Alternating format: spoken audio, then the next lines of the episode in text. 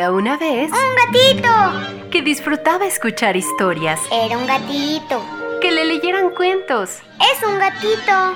Él amaba todo lo que hiciera volar su imaginación. Sí, es un gatito. Así es, me refiero a un gato, pero no uno cualquiera. Bienvenidos a los cuentos de Sakuchan.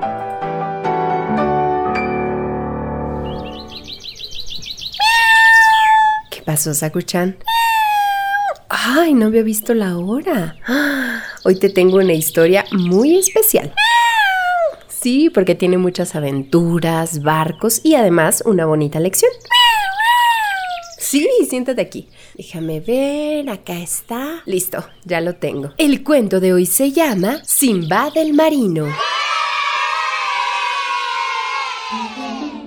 Hace muchos años vivía en Bagdad un joven que tenía por oficio llevar mercancías por toda la ciudad. Todos los días acababa agotado de tanto cargar cajas y se lamentaba de que lo que ganaba no le servía para dejar de ser pobre. Un día, al final de la jornada, se sentó a descansar junto a la puerta de la casa de un rico comerciante.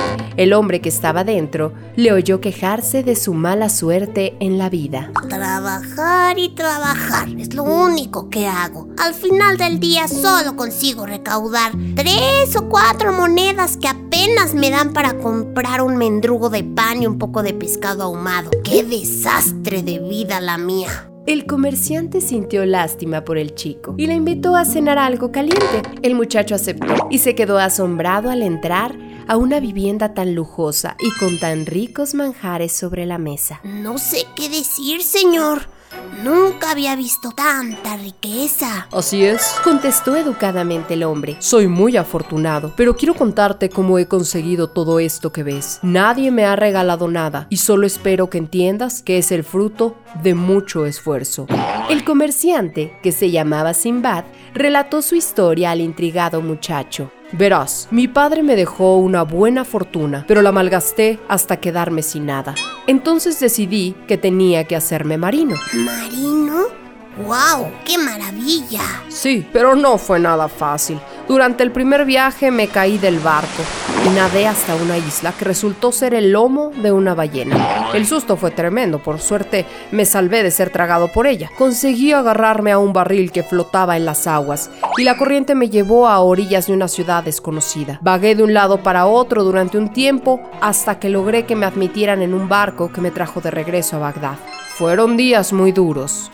Terminó de hablar y le dio al chico 100 monedas de oro a cambio de que al día siguiente, al terminar su trabajo, regresara a su casa para seguir escuchando sus relatos. El joven, con los bolsillos llenos, se fue dando botes de alegría. Lo primero que hizo fue comprar un buen pedazo de carne para preparar un asado y se puso las botas. Al día siguiente volvió a casa de Simbad, tal y como habían acordado. Tras la cena, el hombre cerró los ojos y recordó otra parte de su emocionante vida.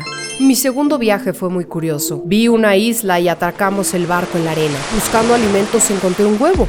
Y cuando me disponía a comerlo, un ave enorme se posó sobre mí y me agarró con sus fuertes patas, elevándome hasta el cielo. Pensé que quería dejarme caer sobre el mar, pero por suerte lo hizo sobre un valle lleno de diamantes.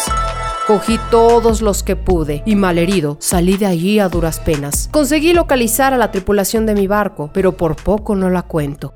Cuando terminó de rememorar su segundo viaje, le dio otras 100 monedas de oro, invitándole a regresar al día siguiente. Al joven le encantaban las aventuras del viejo Simba del marino y fue puntual a su cita. Una vez más, el hombre se sumió en sus apasionantes recuerdos. Te parecerá raro, pero a pesar de que ya vivía cómodamente, no me conformé y quise volver al mar una tercera vez. De nuevo corrí aventuras muy emocionantes. Llegamos a una isla donde habitaban cientos de pigmeos salvajes que destrozaron nuestro barco, nos apresaron y nos llevaron ante su jefe, que era un gran gigante de un solo ojo y miraba espantosa. ¿Un gigante? ¡Qué miedo! Sí, era terrorífico. Se comió a todos los marineros, pero como yo era muy flaco, me dejó a un lado.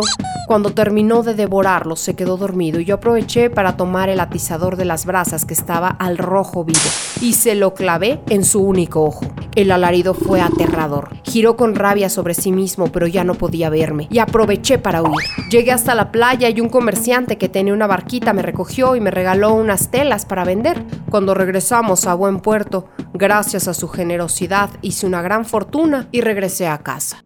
El joven estaba entusiasmado, escuchando los relatos del intrépido marino. ¿Cuántas aventuras había vivido ese hombre? Durante siete noches, Simbad contó una nueva historia, un nuevo viaje, cada uno más alucinante que el anterior. Y como siempre, antes de despedirse, le regalaba 100 monedas. Cuando finalizó su último encuentro, se despidieron con afecto. El comerciante no quiso que se fuera sin antes decirle algo importante. Ahora ya sabes que quien algo quiere, le cuesta. El destino es algo por lo que hay que luchar y que cada uno debe forjarse. Nadie en esta vida regala nada. Espero que el dinero que te he dado te ayude a empezar nuevos proyectos y lo que te he contado te sirve en el futuro. El joven comprendió que el viejo Simbad lo había conseguido todo a base de riesgo y esfuerzo. Ahora él tenía 700 monedas de oro, pero había aprendido que no debía confiarse. Aunque ahorraría una parte y otra la invertiría, seguiría trabajando duro para algún día no muy lejano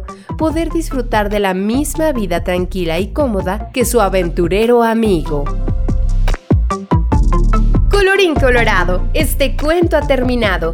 El que se quedó sentado se quedó pegado. Sí, estaban padrísimas sus historias, pero además le hizo entender que tenía que esforzarse para ser mejor. Sí, lo del logro estuvo horrible. Este gatito les dice adiós. ¡Miau, miau!